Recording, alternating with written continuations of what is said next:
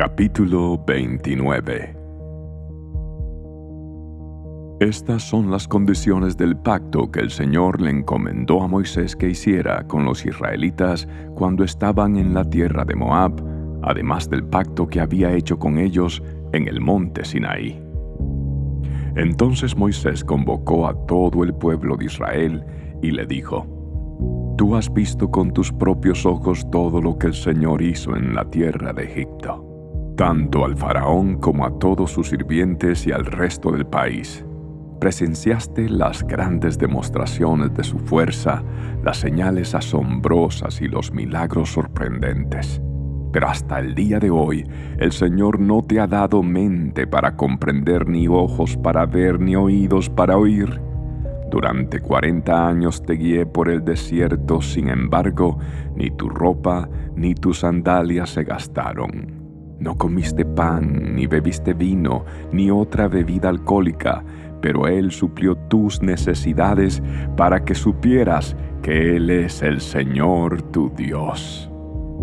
Cuando llegamos aquí, Seón, rey de Esbón, y Og, rey de Basán, salieron a pelear contra nosotros, pero los derrotamos.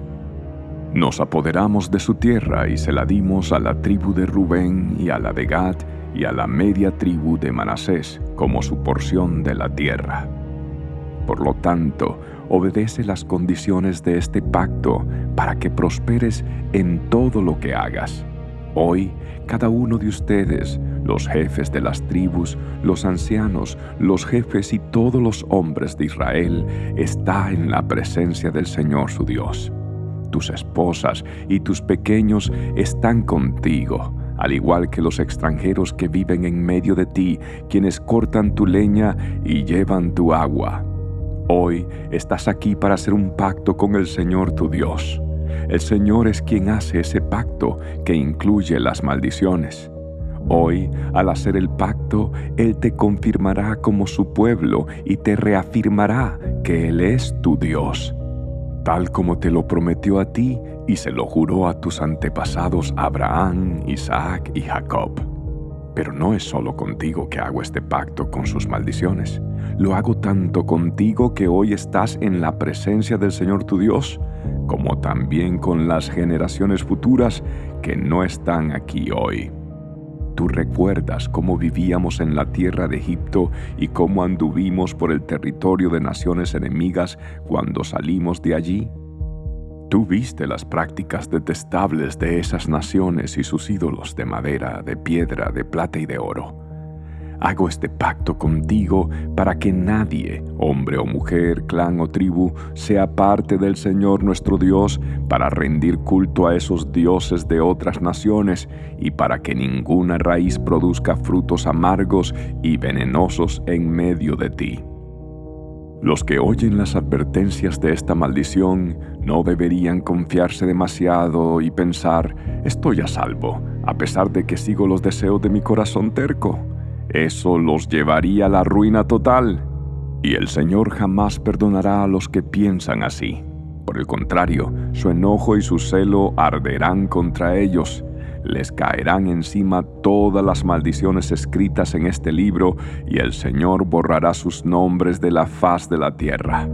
El Señor los apartará de las demás tribus de Israel para echar sobre ellos todas las maldiciones del pacto registradas en este libro de instrucción.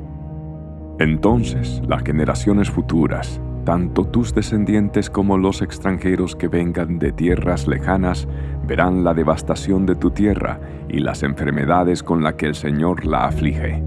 Exclamarán, Toda esta tierra quedó devastada con azufre y sal. Es una tierra baldía sin cultivos donde no crece nada, ni siquiera un tallo de pasto. Es como las ciudades de Sodoma y Gomorra, Adma y Seboim, las cuales el Señor destruyó en su intenso enojo. Todas las naciones vecinas preguntarán, ¿por qué el Señor afligió así a esa tierra? ¿Por qué se enojó tanto?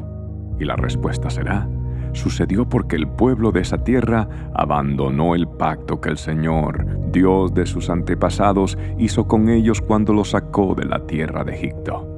En cambio, se apartaron de él para servir y rendir culto a dioses que no conocían, dioses que no provenían del Señor.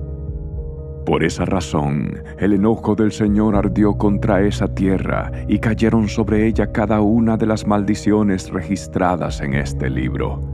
Con gran enojo y furia, el Señor desarraigó a su propio pueblo de la tierra y lo desterró a otra nación, donde ellos viven hasta el día de hoy.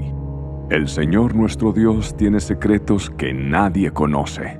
No se nos pedirá cuenta de ellos sin embargo, nosotros y nuestros hijos somos responsables por siempre de todo lo que se nos ha revelado a fin de que obedezcamos todas las condiciones de estas instrucciones.